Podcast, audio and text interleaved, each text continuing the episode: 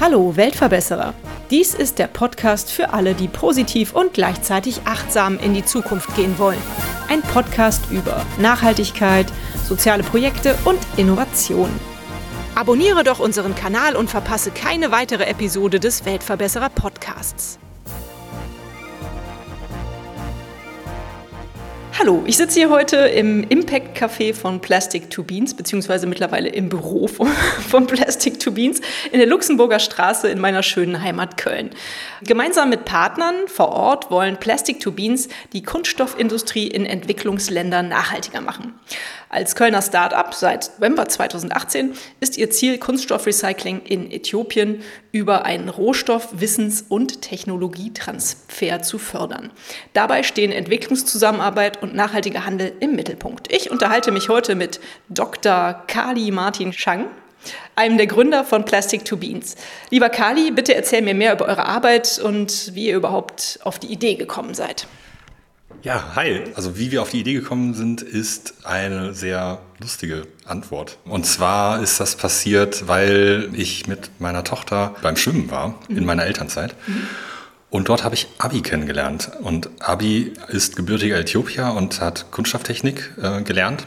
Und unsere Kinder haben einfach zusammen gespielt. Und deswegen sind wir in Kontakt gekommen. Und ähm, ja, es war irgendwie eine sehr ehrliche Art, sich kennenzulernen, halt so in Boxershorts. und Abi hat halt erzählt von Äthiopien, von den Chancen, aber auch von den Herausforderungen, die dort bestehen, dass eben die Kunststoffindustrie super schnell wächst, teilweise mit 20 Prozent jährlich, aber mhm. eben das Kunststoffrecycling gar keine Möglichkeit mitzuwachsen, mhm. weil es eben an Erfahrung, weil es an Technologie, an Invest fehlt. Mhm. Ähm, und wir haben uns überlegt, wie wir unser Wissen auf eine nachhaltige Weise einsetzen können, weil wir beide aus dem ähm, Kunststoffbereich kommen. Ich habe Polymerchemie hier in Köln studiert und er hat eben Kunststofftechnik gelernt. Und das ist relativ schwierig, dieses Wissen so klassisch in der, in der deutschen Industrie nachhaltig einzusetzen. Mhm. Und wir haben uns überlegt, okay, wir bringen einfach bestehende Technologie dorthin, wo sie am meisten gebraucht wird, wo sie am meisten Impact erzeugt. Und das ist dann aufgrund von Abis äh, Herkunft eben auch äh, mit Fokus auf Äthiopien gestartet. Und ja, sind dann in Kontakt getreten mit der Gesellschaft für internationale Zusammenarbeit und haben dort dann, wir haben uns irgendwie ziemlich schnell beauftragt, dann so eine Studie zu schreiben mhm. über das Recycling in Äthiopien. Mhm und haben dann so eine Gesamtübersicht gemacht über die Stoffströme, über die Infrastruktur, ähm, wie das Ganze organisiert ist, was denn auch noch verwendet wird und was das für einen Bedarf gibt. Und haben dann festgestellt, dass es halt schon einen sehr guten Stoffstrom für äh, PET gibt mhm. und dass aber eine bestimmte Technologie fehlt, also die sogenannte Solid-State-Polykondensation die es ermöglicht, das PET wirklich im Food-Bereich wieder im Kreislauf einzusetzen. Mhm. Weil aktuell ist es so, dass äh, das PET gesammelt, geschreddert, gewaschen und dann, also früher nach China, inzwischen nach Europa exportiert wird und dann hier den Verarbeitungsschritt und auch die Wertschöpfung bekommt, mhm. die das Ganze dann auch wieder deutlich wertvoller macht und dann eben aber auch ermöglicht, also momentan aktuell eben nicht ermöglicht, wieder zu Flaschen zu werden, sondern es aktuell immer ein Downcycling, weil es eine Restriktion gibt für ausländisches, also nicht EU-Material, das darf nicht wieder zu Flaschen werden. Okay. Und insbesondere deswegen ist es eben aber auch so wichtig, quasi vor Ort diese Technologie zu etablieren, damit man vor Ort die Kreisläufe schließen kann, damit die Wertschöpfung im Land bleibt und auch damit diese Transportemissionen eingespart werden können. Mhm. Und Äthiopien hat eine ganz besondere Herausforderung, das ist der Devisenmangel. Mhm. Also das heißt, es gibt viel zu wenig Dollar, also Fremdwährung, okay. um diese Investitionen eigentlich zu tätigen, die nötig sind. Ähm, deswegen arbeiten wir eben auch mit deutschen Partnern zusammen und auch mit, mit der Deutschen Entwicklungsgesellschaft zum Beispiel, aber eben auch dem BMZ, weil es dort auch Fördermöglichkeiten und Förderkredite gibt, um solche Sachen zu ermöglichen. Und wir haben dann irgendwie herausgefunden, das ist jetzt was, worauf man sich konzentrieren kann. Das ist, äh, ne, also, es hat sehr gute Voraussetzungen. Es lohnt sich sehr stark und haben dann einen Folgeauftrag von, vom BMZ bekommen zum, für eine äh, Machbarkeitsstudie für das PET-Projekt. Mhm. Und da haben wir dann auch nochmal, sind wir in Kontakt getreten mit der Regierung, haben da irgendwie auch nochmal den politischen Willen abgefragt, haben die Gesetzeslage nochmal äh, stärker beleuchtet, was, ist, was da momentan so der Fall ist, welche Gesetze man noch verändern muss. Mhm. Und sind dann auch weiter mit der, äh, mit der Politik in Kontakt getreten und haben da Impulse setzen können und haben mit NGOs vor Ort mit, ähm, äh, zusammengearbeitet, mit Petco Ethiopia vor allen Dingen, die dann auch, also also wir sind jetzt nicht diejenigen gewesen, die dann äh, grundsätzlich diese Ideen da reingebracht haben. Aber dadurch, dass wir als ausländisches Unternehmen auch dieses Interesse äh, geäußert haben und auch nochmal diese Empfehlung gegeben haben, sind diese Gesetze tatsächlich sehr schnell umgesetzt worden. Also ein Beispiel ist, ähm, dass es inzwischen seit 2022 verboten ist, farbiges PT in Umlauf zu bringen, okay. was das Material deutlich recycelbarer macht, weil mhm. normalerweise ist nach zwei bis drei Recyclingzyklen Schluss mhm. aufgrund der Farbe. Aber gleichzeitig macht es das Material auch wertvoller. Mhm. Das bedeutet, die Flaschen sind inzwischen ungefähr das Dreifache wert.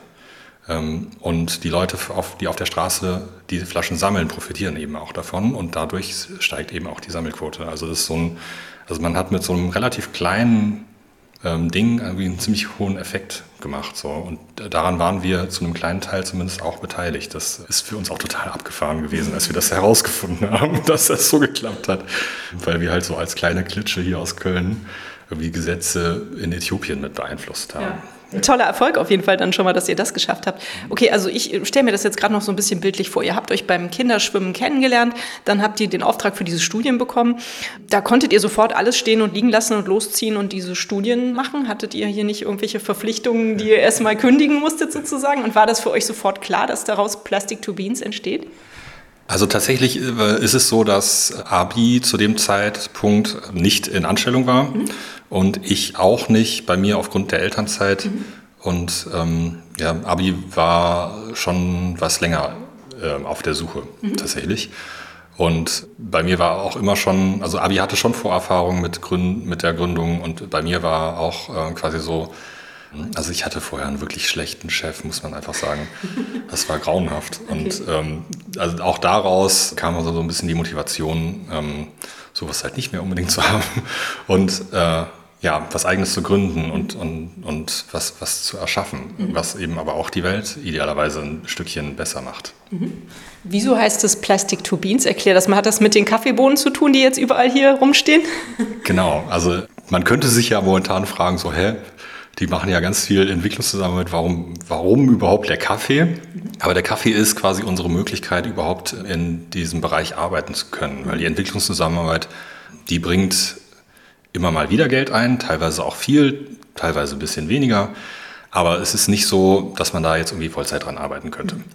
Und der Kaffee ist tatsächlich unser Steady Income. Mhm. Also wir tauschen im, im, übertragenen Sinne Wissen und Technologie gegen fair gehandelten Bio-Kaffee in Spitzenqualität und sind eben auch ein ganzheitlich nachhaltig denkendes Unternehmen. Das heißt also über die komplette Lieferkette, auch mit den Verpackungen etc., Transport, machen wir uns ganz viele Gedanken und versuchen alles so nachhaltig wie möglich zu gestalten. Mhm.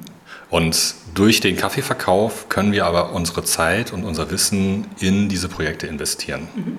Das ist, da, daher kommt der Kaffee. Und der ist auch am Anfang tatsächlich wegen dem Devisenmangel gekommen. Mhm weil wir dachten, okay, wir, wir wollen auch Beratungsleistungen für Leute in Äthiopien ähm, leisten können. Und dann war da dieses äh, Devisenproblem, dass wir dann nur in der lokalen Währung ausgezahlt äh, hätten können, werden hätten können. Ja, verstanden. Damit kann man ja in Deutschland nichts anfangen oder mhm. in Deutschland nicht leben. Genau. Und ähm, dann kam die Idee, dass wir dann quasi mit dem Geld Kaffee importieren und das dann hier verkaufen und das da mit so ein bisschen umgehen. Das ist aber jetzt gar nicht mal so sehr so gekommen, sondern also es ist relativ zwei voneinander losgelöste Zweige. Genau, aber der Kaffee finanziert eben unsere Zeit, unser Wissen mhm. für die Projekte. Mhm. Und als nächster Schritt kam dann, du hast es mir eben erzählt, mitten in der Corona-Zeit 2020 das Impact Café hier in Köln dazu. Genau. Genau, also wir haben anfangs erstmal zusammen mit Zero Waste Köln ein Pop-up-Café gehabt. So also drei Wochen haben wir hier eine Location gehabt, ähm, wo wir den ähm, Vormieter kannten und der, die waren dann im Urlaub. 2019 war das. Und da haben wir drei Wochen lang ein Pop-up gemacht. Das Pop-up hat dann ziemlich große Wellen geschlagen, eben auch in der ganzen vegetarischen, veganen Szene und in der, in der Nachhaltigkeitsszene. Wir hatten hohen Besuch aus Berlin, unter anderem von äh, Sophia Hoffmann, aber auch von Shiasu, mhm. ähm, also wirkliche Koryphäen äh, aus dem Zero Waste und aus dem Nachhaltigkeitsbereich. Und das hat sehr, sehr viel Spaß gemacht und, und kam wohl auch ganz gut an. Mhm. Und dann war aber erstmal, also das, das war ein sehr, sehr schönes Projekt, aber eben zeitlich begrenzt. Mhm. Und dann, also die, die Location, in der wir uns eingemietet haben, also oder wo das Pop-up war, das ist eine Meet-Location gewesen für so Hochzeiten, Geburtstage etc. Und dann kam Corona. Das ist natürlich für so eine Party-Location eine ziemliche Herausforderung. Ja, dann kam eigentlich nochmal der Gedanke, okay, wir setzen da nochmal ein Pop-up rein, um das auch zu überbrücken und, und, und eine gewisse Entlastung auch für den Vormieter zu haben. Der hat dann aber irgendwann gesagt, so ja, Leute, das dauert mir hier irgendwie alles zu lange, also mit Corona. Ähm, das ist irgendwie nicht mehr absehbar, dass das irgendwie ähm, sich finanziert ist. Genau. Ja. Ne, also wir sind pünktlich zum Lockdown 2020, äh, 2020 im November in die Location reingegangen und haben dann ein bisschen Kaffee aus dem Fenster verkauft und ein bisschen, also das vor allen Dingen als Büro nutzen können und hatten einen sehr, sehr coolen Vermieter, der uns das zu einem sehr kleinen Preis angeboten hat, der uns auch immer noch sehr viel unterstützt. Und dann, ja, wir haben auch so Sachen gemacht, dann, also hier ist ein riesiger Innenhof dann haben wir da äh, in der Corona-Zeit hier so ein Innenhofkonzert äh, mit Casala tatsächlich auch cool, äh, organisiert und, und, und durchgeführt. Das hat auch sehr, sehr viel Spaß gemacht. Das glaube ich, ja. Ja, gerade auch, also da waren so, da war der erste Lockdown gerade durch, ähm, nach März mhm. in 2020 und dann kam Casala hier und hat gespielt. Und das kam halt auch daher, dass der Bassist hier früher gewohnt hat ah, in dem okay. Block. Super. Das ist so die, die, der kölsche Klüngel halt. Ja. ja. aber hört sich toll an. Und so entstand also dann das Café. Und jetzt seid ihr also auch stolze Kaffeebesitzer. Genau. Unter anderem gibt es hier eine total tolle Aperol Spritz Happy, Happy Hour und es gibt das All-You-Can-Eat Pancake Selbstmach Frühstück oder Essen. Man kann es äh, zu allen Tageszeiten essen. Es gibt super leckere Zimtschnecken. Ich weiß gar nicht, was ich alles aufzählen soll. Also man könnte hier Stunden verbringen. Seid ihr denn jetzt so mit eurem aktuellen äh, Stand, wo ihr jetzt steht, seid ihr da so zufrieden? Was konntet ihr in Äthiopien schon erreichen? Also wir konnten vor allen Dingen auch durch diese Studien das Interesse von UnternehmerInnen aus Deutschland und aus, aus Äthiopien wecken. Mhm. Und also Teil der Studie war ja eben auch eine Finanz, ein Finanzplan und, eine, und ein Businessplan. Und damit konnten wir Investoren aus Deutschland und aus Äthiopien überzeugen, dass es sich lohnt, diese Projekte durchzuführen. Also weil, also klar, uns persönlich ist eben die, diese, die ökologische Nachhaltigkeit besonders wichtig, aber auch die soziale. Mhm. Aber die ökonomische Nachhaltigkeit ist absolut relevant, um überhaupt Projekte vorwärts zu treiben. Das ist auch der Grund, warum wir uns für die Rechtsform GmbH entschieden haben und mhm. nicht als NGO arbeiten. Weil wir äh, sagen, wir wollen unsere gesamte Zeit einfach in diese da rein investieren, um irgendwie was zu bewegen. Genau, einerseits eben über die Entwicklungszusammenarbeitsprojekte, aber eben auch durch den Kaffee. Also weil der Kaffee an sich ähm, auch, also durch die ganze Lieferkette nachhaltig ist. Wir achten darauf, dass die Leute halt vernünftig bezahlt werden und das bedeutet eben nicht einfach nur in Anführungsstrichen 10% mehr als Börsenpreis, sondern wir kaufen Spezialitäten-Kaffee ein, also mhm. mit also besonders guten Kaffee, einen der besten der Welt, mit so Wertungen von 84, 85 Punkten von der Specialty Coffee Association. So ab 80 sind Specialty Coffees, ab 90 sind das so Cups of Excellence, die so 200 Euro pro Kilo kosten. Wow. Da wollen wir uns nicht hinbewegen, ja. also weil unser Ansatz schon auch ist, dass wir eine breite Masse abholen wollen. Ähm, aber genau, also da haben wir uns eben auch aufgrund von Corona ähm, dazu entschieden, dann so langsam in den Lebensmitteleinzelhandel zu gehen. Und es gibt unsere Mehrwegflaschen mit Kaffeebohnen drin, inzwischen hier in Köln auch in, viel, in, in sehr vielen Rewe-Märkten. Mhm. So, das ist, das ist auch so ein, so ein großer Milestone, den wir erreicht haben. Man erkennt, wenn man es nicht unbedingt weiß, nicht zwangsläufig, dass da Kaffeebohnen drin sind, sondern ähm, also diese Flaschen werden halt oft mit Flüssigkeiten assoziiert. Das ist noch so ein bisschen so eine Herausforderung, weil man im Supermarkt sehr, sehr klar kommunizieren muss. Ja. Aber vielleicht durch den Podcast.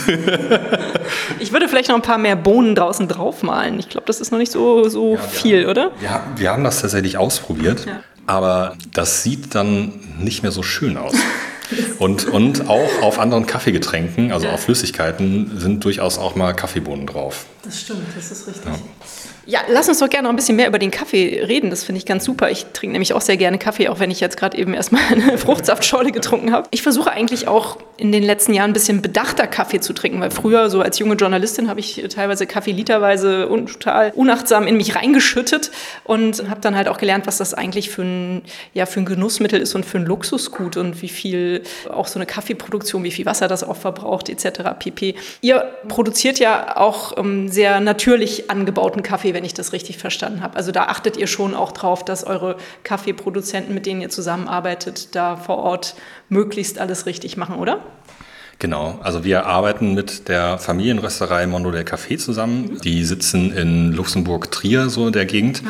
Und das ist eine Kooperation, eine Partnerschaft, die ist wirklich wie so Arsch auf Eimer. Mhm. Also weil die ähm, ganz, ganz viel in EZ, also Entwicklungszusammenarbeit im Bereich Kaffeeanbau auch machen und ähm, ja, eben als, als, als große Maxime eben auch haben, dass halt die Kaffeebäuerinnen und Bauern eben vernünftig davon leben können. Mhm. Das heißt, die kaufen nicht unter einem bestimmten Preis ein. Das waren ursprünglich mal so fünf Euro. Mhm. Inzwischen sind die Kaffeepreise deutlich höher. Aber also zu, zu einem Zeitpunkt, wo der Börsenpreis ja, teilweise so bei zwei, drei Euro lag. Mhm. War, war so Maximum, äh, nee, Minimum fünf Euro bei denen. Mhm. Und Fairtrade selber sagt eben auch von den Preisen, also wenn es nur Fairtrade-Kaffee gäbe, dann könnten die Leute nicht vernünftig davon leben, auch selbst mit diesen 10 Prozent mehr oder mit diesem 1,65, ähm, die das irgendwie irgendwann mal waren. Aber gleichzeitig, also können die Leute auch nicht nur vom Specialty Coffee leben, mhm. weil in einer Ernte lässt sich nur ein bestimmter Prozentsatz Specialty Coffee ernten mhm. und der Rest ist eben konventioneller Kaffee mhm. und der muss auch verkauft werden und der sollte eben auch zu einem vernünftigen Preis verkauft werden. Deswegen ist beides wichtig, mhm. um eine vernünftige Bezahlung der Bauern und Bäuerinnen zu gewährleisten. Äthiopien an sich ist eben aber auch ein super spannendes Kaffeeland natürlich. Mhm. Der Legende nach auch der Ursprung des Kaffees, deswegen also, also aus der Region Kaffa kommend, daher auch der Name Kaffee, wurde der Kaffee von äh, der Legende nach der äthiopischen Legende nach von einem Ziegenhirten entdeckt, weil seine Ziegen diese Kirschen gegessen haben und sehr belebt durch die Gegend gesprungen sind. und er dann auch dachte, ach, das kann ich auch. Hat diese, diese Kirschen auch probiert und war total begeistert davon und wollte das dann ja, also gibt es so unterschiedliche Legenden. Die eine sagt, er ging zu seiner Frau, die andere sagt, er ging zu, ins Kloster und zeigte es dann den Mönchen, die dann gesagt haben, ah, die Frucht des Teufels, ab ins Feuer damit. Und dann kam aber dieser betörende Kaffeeduft mhm. hervor. Und dadurch ist dann quasi so der Legende nach der Kaffee entstanden. Coole Geschichte, ja. Und Äthiopien äh, zeichnet sich auch noch in anderen Bereichen besonders aus, mhm. weil es eben eine, dadurch eine sehr, sehr starke Kaffeekultur vor Ort gibt. Also in anderen kaffeeproduzierenden Ländern wie Vietnam oder Brasilien wird der Kaffee hauptsächlich angebaut für den Export. Mhm.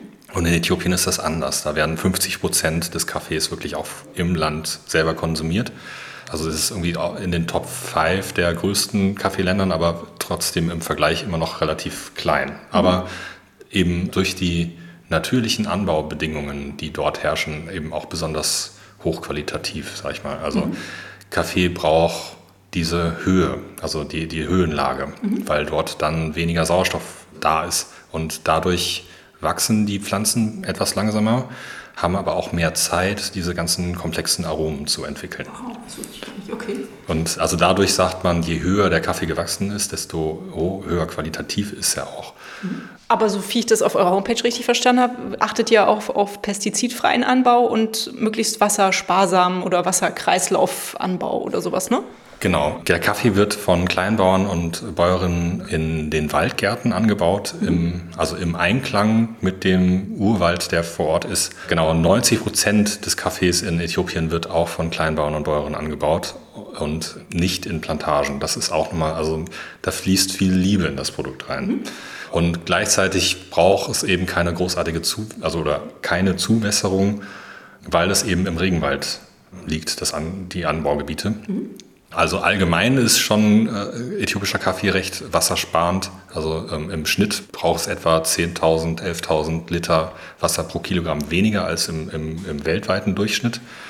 Und dann kann man davon ausgehen, dass viel davon einfach Regenwasser ist. Mhm. Also es, es, ist auch äh, im, es, es wird dann nicht nur Kaffee angebaut, sondern es wird dann in Mischkulturen angebaut, sodass halt gleichzeitig noch Mangos angebaut werden oder auch ähm, Honig von den Bienen, die dann vor Ort auch die Kirschen bestäuben, äh, mit eingesammelt wird. Und der Schatten der Mangobäume spendet eben auch, äh, also schützt den Kaffee auch vor der Sonne, was eben auch nochmal besonders positiv ist, auch für die Aromen. Ja. Hört sich toll an. Nun, wenn wir hier wieder zurück nach Köln kommen, jetzt verkauft ihr euren Kaffee hier in Mehrwegflaschen. Ich habe gesehen, in kleinen Mehrwegflaschen mit 250 Gramm, glaube ich, ne, und in großen mit 500 Gramm. Ja, 200 ja? und 400. 200 und 400 Gramm, Entschuldigung. Wie viel kostet das denn, wenn man sich hier den Kaffee kaufen möchte? Und kriegt man den auch überall sonst in Deutschland? Ach ja, und was ist der Bürokaffee? Bitte beantworte mir drei Fragen auf einmal. Wir sind tatsächlich mit dem Bürokaffee gestartet, ah, okay. weil wir eigentlich nicht in den Lebensmitteleinzelhandel wollten, mhm. weil das so ein Haifischbecken ist. Also mhm. es gibt einfach so viele lokale Röstereien. Man muss sich im Regal sehr stark herausarbeiten und herausstechen, damit, äh, damit man irgendwie präsent ist und das mhm. funktioniert. Und dann, und ja, wir sind halt eher so vom Ansatz gekommen, okay, die Unternehmen müssen jetzt alle irgendwie daran arbeiten, sich auch nachhaltiger aufzustellen und auch zu präsentieren nach außen und nach innen. Mhm. Und gerade für die Mitarbeitenden ist es natürlich schön, einen besonders guten Kaffee zu trinken. Das äh, ist dann auch 2019 ganz gut angelaufen und wir haben auch so größere Kundschaft wie so Aktion Mensch schon einholen können mhm. und, und Henkel hatte zu dem Zeitpunkt auch schon Interesse. Mhm. Nur kam dann 2020 dazwischen. Das heißt, ähm, es war dann. Mitarbeiter zu Hause, ja, Kaffee. Genau, es war, also es, es war einfach, also Euroke Kaffee war einfach mal immer wieder, also für zwei Jahre tot. Mhm. So. Und der Konsum hat sich aber gleichzeitig äh, quasi nach Hause geschiftet die Leute haben dann eben im Supermarkt Kaffee gekauft. Mhm. Und wir waren eben auch zu dem Zeitpunkt so auf der Suche, also wir, wir haben uns immer wieder Gedanken über nachhaltige Verpackungen auch gemacht. Wir sind mit den klassischen äh, Multilayer-Verpackungen gestartet, mhm. weil es zu dem Zeitpunkt einfach nichts anderes gab. Mhm. Und Multilayer ist immer schlecht, weil man das kriegt man einfach nicht mehr auseinander. Maximal kriegt man vielleicht die Papierfasern noch recycelt, aber der ganze Rest, äh, das Aluminium, was da drin ist, kriegst du nicht raus. Mhm. Die unterschiedlichen Kunststofflayer kriegst du nicht mehr voneinander getrennt und so. Und ähm, genau, deswegen haben wir von Anfang an eigentlich uns Gedanken gemacht, wie kriegen wir die Verpackung nachhaltiger gestaltet und haben dann tatsächlich überlegt, okay, wir brauchen, wir wollen ein Mehrwegsystem haben, wir wollen ein Mehrwegsystem haben, das eben nicht nur von uns genutzt wird, damit nicht, die Sachen nicht nur zu uns zurück müssen. Mhm.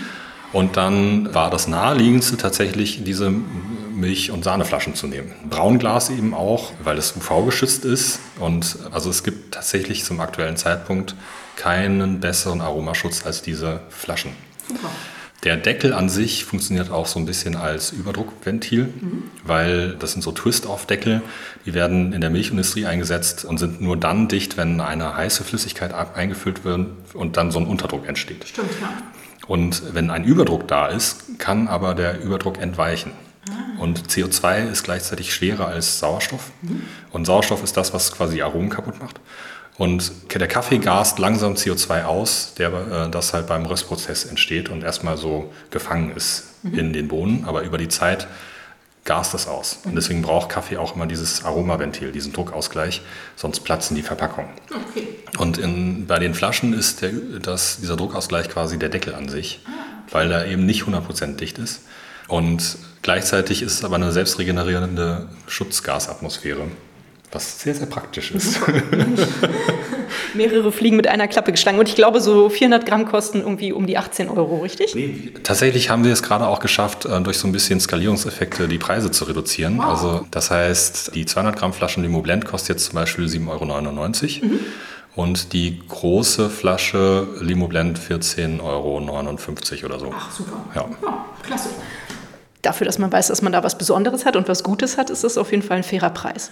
Deutschlandweit kriegt man unseren Kaffee über unseren Webshop. Ach, stimmt. Mhm. Da haben wir uns aber entschieden, komplett die Flaschen gar nicht anzubieten, weil mhm. es macht eben keinen Sinn, Glasflaschen durch die Gegend zu schicken. Mhm. Man braucht so viel Verpackungsmaterial, das ist mhm. so schwer. Mhm. Das, das ist Schwachsinn. Mhm. Deswegen brauchten wir dann eine andere Verpackung. Und weil wir uns ja mit den ganzen Sachen auch, auch mit Kunststoffen sehr viel auseinandersetzen, grundsätzlich sind Kunststoffe nichts Schlimmes an sich. Mhm. Aber also die Art und Weise, wie wir sie einsetzen, ist halt das Problem. Mhm. Also sagen wir mal, weil weltweit wird werden nur so etwa zwei Prozent des gesamten Rohöls für Kunststoffe eingesetzt. Und es sind so Nebenprodukte, die bei der Raffinerie von Öl eingesetzt werden, was dann zu Benzin verarbeitet wird. Mhm.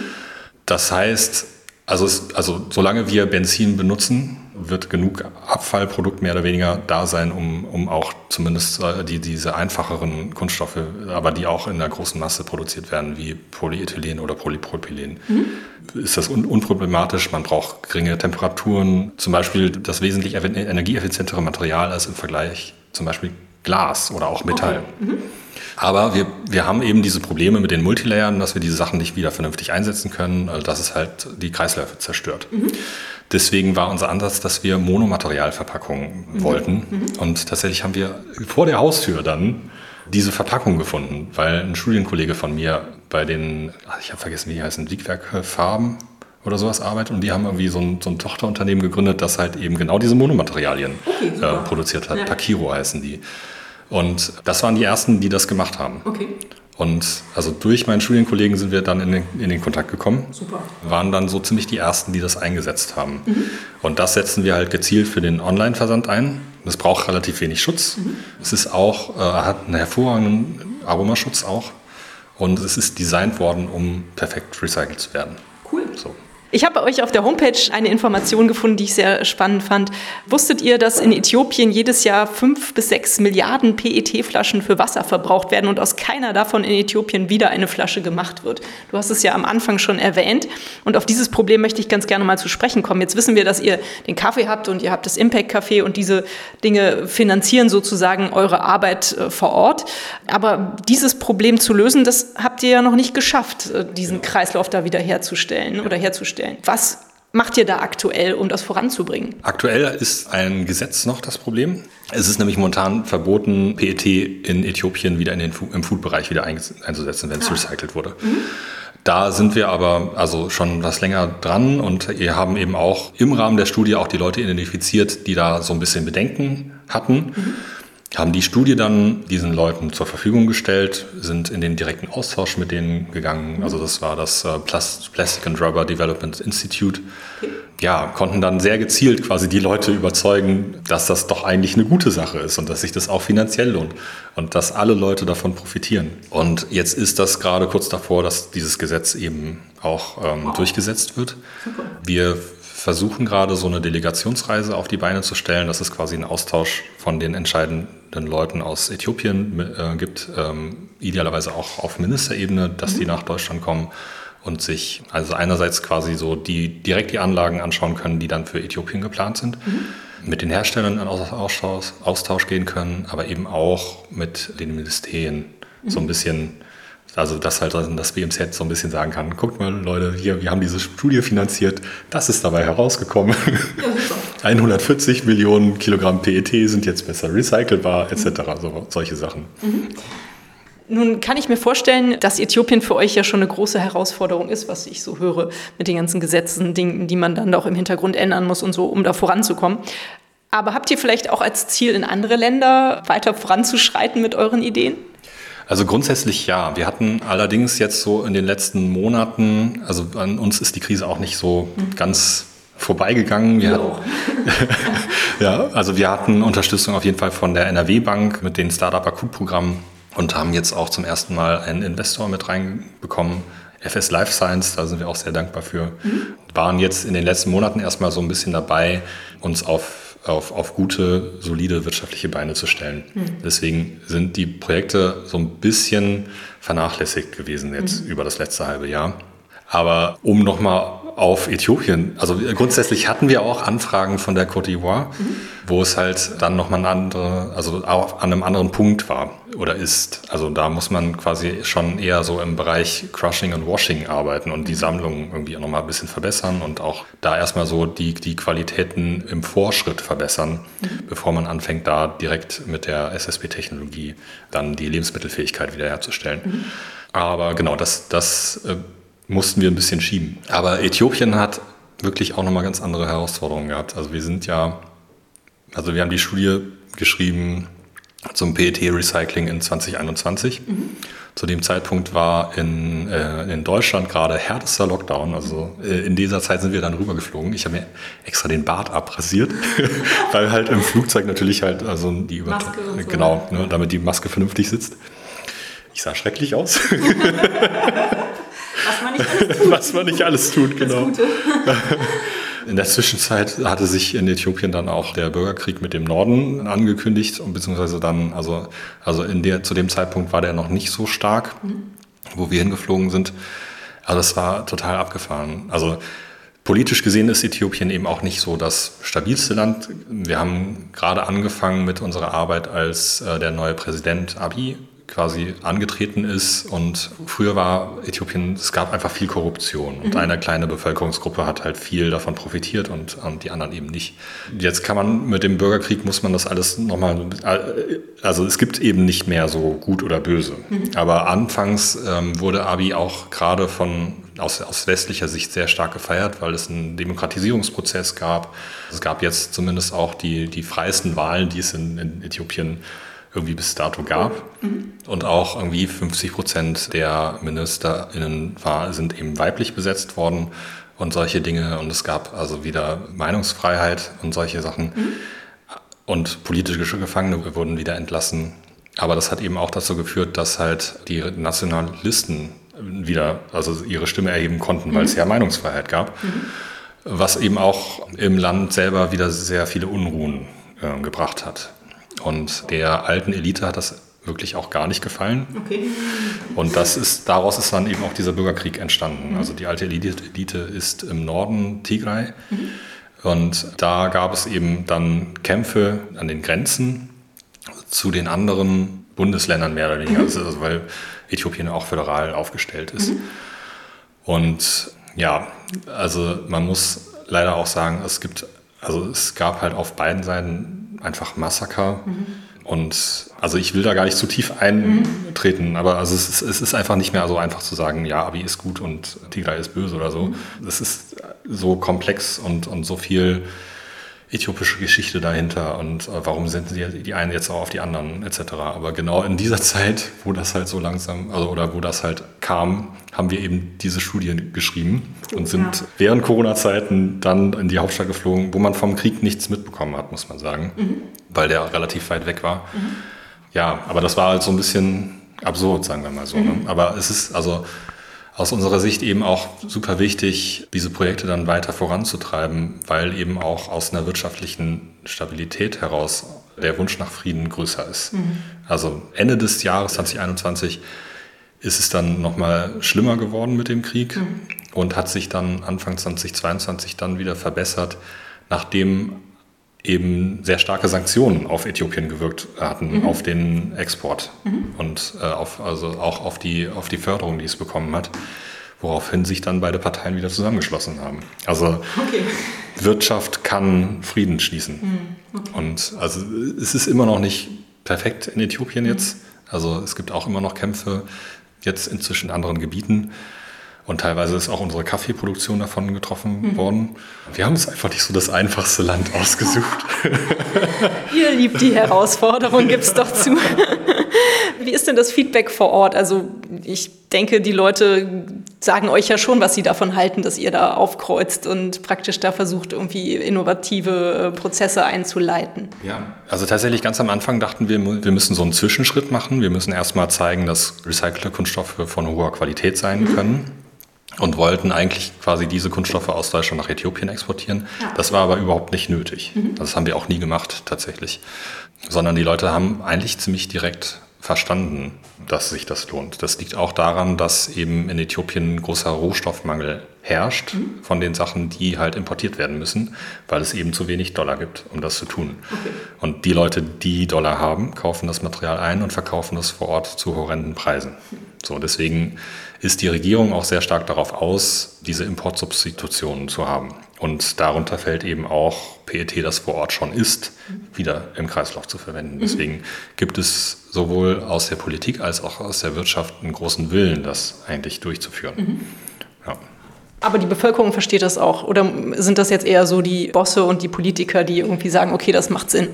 Das hat sich stark gewandelt. Grundsätzlich ist es schon immer so gewesen, dass Äthiopien also dass die, die, die, äthiopische Bevölkerung mit den Ressourcen möglichst gut umgeht, weil es eben wenig gibt. Mhm. Ne, also vorher schon haben die Leute auf der Straße die, die Sachen eingesammelt und daraus neue Dinge gemacht, ob mhm. das jetzt erlaubt war oder nicht. Oder ob, also eben, ne, also gerade auch, auch eher so Sachen wie unkompliziertere Kunststoffe wie PE oder PP. Mhm sind dann eben auch mal zu Haushaltswaren wieder ähm, eingeschmolzen und, äh, worden und, und äh, genau.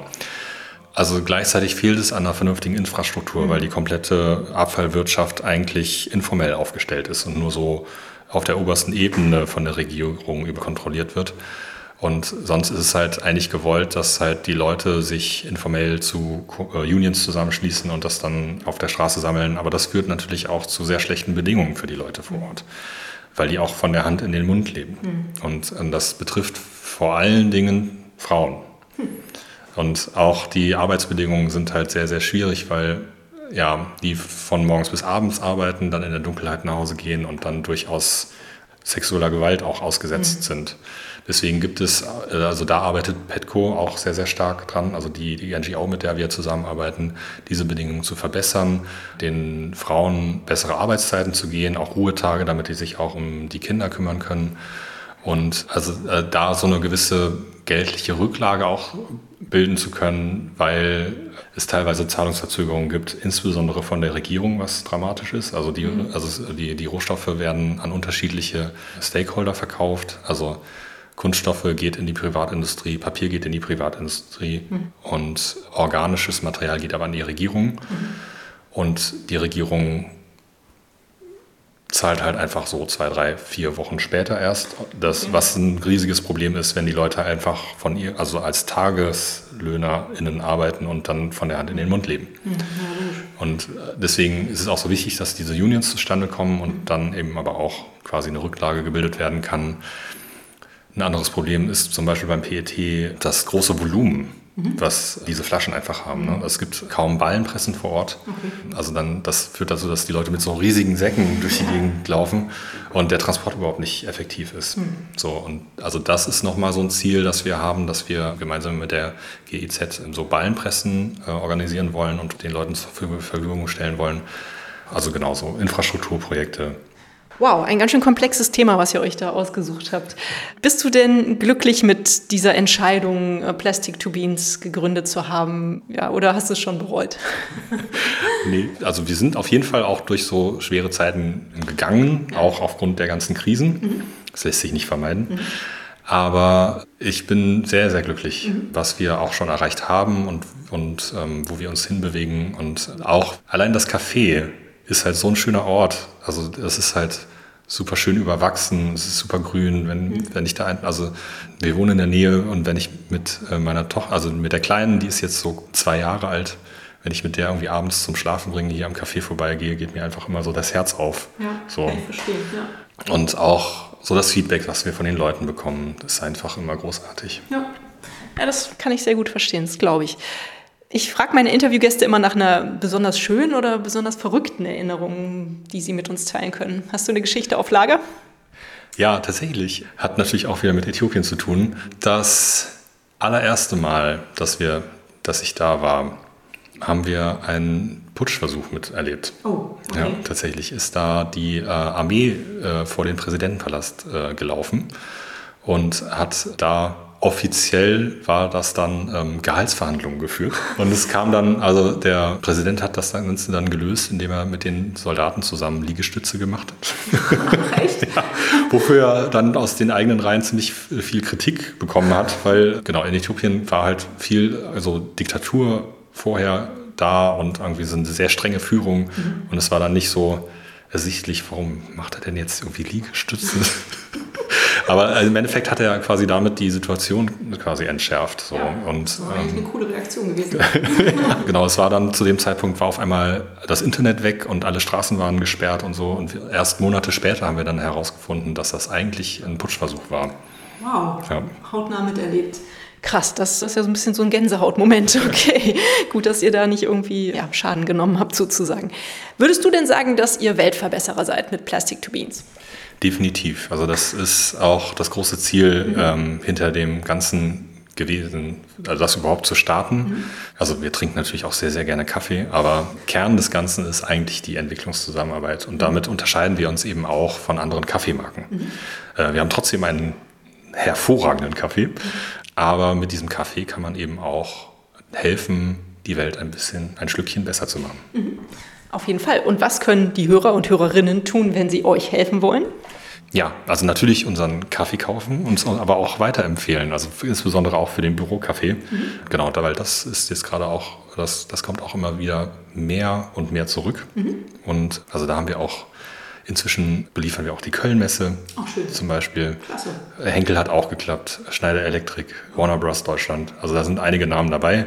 Und die Arbeitgeber zeichnen sich im, im Grunde genommen vor allen Dingen auch dadurch aus, dass sie sich um ihre Mitarbeitenden kümmern mhm. und genau. ähm, die denen wichtig sind. Das heißt, wenn ihr bei einer Firma arbeitet, die sich auch um die Mitarbeitenden kümmert, könnt ihr mal unseren Kaffee anbieten, in die Runde werfen. Der kommt dann im Endeffekt in so eine Art Abo in der regelmäßigen Lieferung. Genau. Mhm. Ja. Okay. Also da haben wir auch äh, Mehrwegbehälter. Sind das die schwarzen Behälter, die ich hier im Flur stehen sehen habe? Sehr gut. Dann hat sich das für mich auch gelöst, diese Frage. Was müsste denn deiner Ansicht nach passieren, damit die Welt ein Stückchen besser wird, wenn du drei Wünsche frei hast? Die Gesetze, an denen wir arbeiten, sollten idealerweise so umgesetzt werden. Es, in, für Äthiopien gesamt gesehen bräuchte es quasi so eine Extended Producer Responsibility, mhm. also eine staatliche Aufsetzung des Abfallwirtschaftssystems, wo eben ein gewisser Anteil der vom Preis, den man für Produkte bezahlt, bei dem Verpackungen im Spiel sind, wieder in das Recycling dieser Produkte gesteckt wird, so wie das seit dem grünen Punkt in Deutschland eben auch der Fall ist. Mhm. Wir müssen uns als Produzenten massive Gedanken machen, wie wir unsere Produkte irgendwie nachhaltiger machen und auch unsere ähm, Verpackungen irgendwie nachhaltiger gestalten. Aber die Verpackungen sind tatsächlich immer nur ein relativ kleiner Anteil. Also mhm. das meiste steckt eigentlich immer in den Produkten selber. Okay. Und da müssen wir diesen gesellschaftlichen Shift immer weiter vorantreiben. Wir müssen, die neue Generation hat da auch schon ein sehr, sehr gutes Bild von und, und also, also wir, wir merken halt, wir haben ein relativ junges Publikum. Wir haben als Standard Hafermilch und die Kuhmilch gibt es aktuell noch ohne Aufpreis dazu. Mal gucken, wie lange das noch so bleibt. Unser Ansatz ist eben, dass wir nicht für eine spitze Zielgruppe einfach ein schönes Angebot haben, mhm.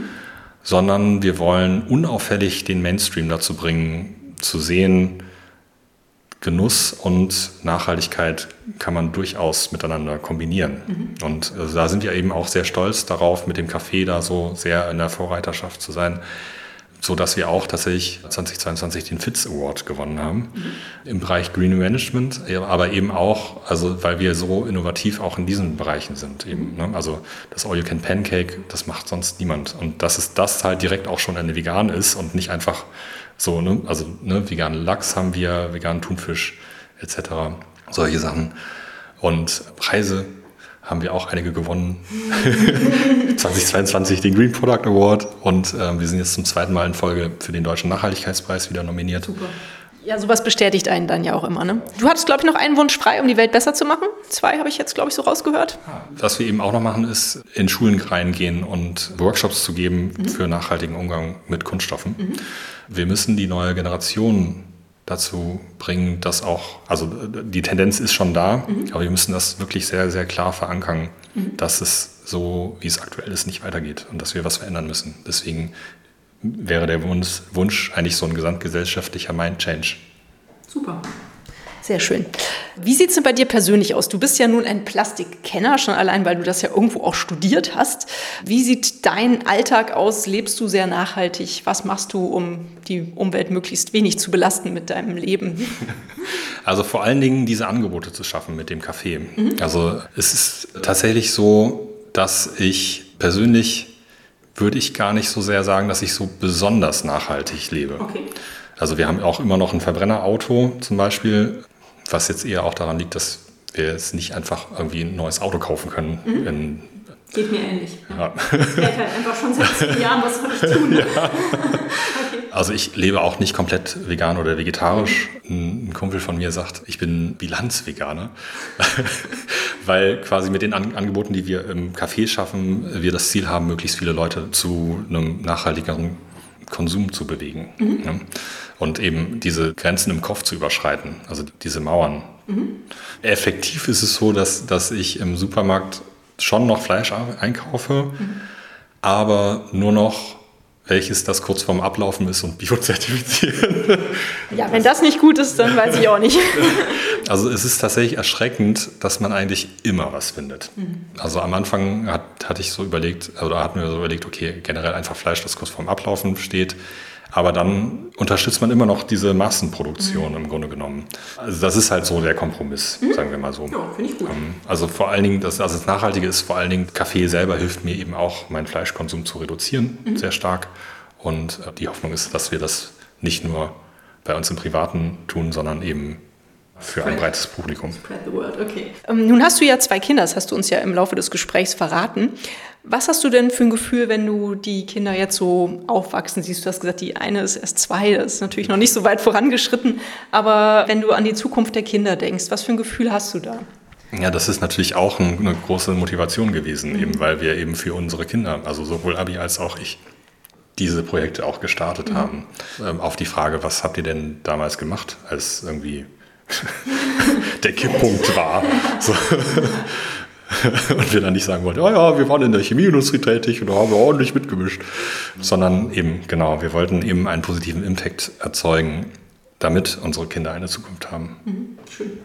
Ja, also ich hoffe auch, dass da viel geschieht. Also ich sehe es jetzt gerade in der Schule meines Sohnes, dass tatsächlich da sehr viel auch im Thema Bildung Richtung Nachhaltigkeit und soziales Engagement passiert. Das finde ich eine total schöne Entwicklung. Gut, dass das so ist. Als allerletzte Frage stelle ich immer die nach einem Buchtipp. Liest du ganz gerne und hast du einen Buchtipp für uns? Die Bücher sind erhältlich bei booklooker.de, dem Marktplatz für Bücher. Ich habe sehr lange nicht mehr gelesen. Ich habe uh. im Grunde genommen keine Zeit mehr dafür. Okay. Ähm, Darfst du uns auch einen Filmtipp geben? Ich habe einen, einen Buchtipp. Mhm. Und zwar von Jasper Jewell für Erziehung. Mhm. Das heißt Leitwölfe sein oder sowas in der Richtung. Mhm. Klingt erstmal irgendwie ein bisschen martialischer, als es eigentlich ist. Aber da geht es halt viel darum, dass halt man zwar bedürfnisorientiert mit den Kindern umgehen soll, aber man braucht trotzdem quasi eine klare Linie. Mhm. Also, eine, also Leitwölfe heißt jetzt nicht, dass man jetzt streng mit den Kindern sein soll, sondern man muss im Endeffekt vorleben, also wie sich die Kinder idealerweise verhalten sollen mhm. und ähm, denen den Halt geben mhm. und sich dabei selber auch nicht so auf eine Art und Weise aufopfern, dass man einfach nicht mehr kann. So, ja. das ist so als Eltern äh, kommt man da relativ leicht rein. Das stimmt. Aber es geht halt viel auch darum, quasi da so einen Austausch auf Augenhöhe irgendwie zu haben, dass man mhm. die Kinder auch ernst nimmt. Also man muss nicht, also man sollte irgendwie diese Machtkämpfe vermeiden und Guter Buchtipp. Vielen lieben Dank, Jesper Schul. Da habe ich auch schon einiges gelesen. Also das finde ich auch, dass er ganz schöne Sachen über die Kindererziehung so raushaut. Cool, dann sind wir auch schon am Ende des Gesprächs. Ich danke dir ganz, ganz herzlich, dass du dir die lange Zeit genommen hast, um hier mit mir zu sprechen. Und ich wünsche euch ganz viel Erfolg weiterhin für Plastic to Beans und für das Impact Café, wo ich mit Sicherheit jetzt noch ein paar Mal öfters hinkommen werde, nachdem ich diese warmherzige Welle da eben erwischt hat, als ich da reingeschritten bin. Also ich finde es richtig toll hier und ja, vielen Dank, dass ihr das macht und viel Erfolg weiterhin. Danke dir. Tschüss. Danke für den Besuch. Und euch vielen Dank fürs Zuhören. Wie immer findet ihr natürlich alle Informationen und Links zu diesem Projekt in den Show Notes. Hat es euch gefallen? Fühlt ihr euch inspiriert, bewegt? Habt ihr Verbesserungsvorschläge für mich? Dann schreibt mir gerne. Auch die E-Mail-Adresse findet ihr in den Show Notes. Abonniert doch den Weltverbesserer Podcast, dann verpasst ihr keine Episode mehr. Teilt, liked und kommentiert diese Folge des Weltverbesserer Podcasts. Ich würde mich sehr freuen. Vielen Dank dafür und bis bald. Eure Birte.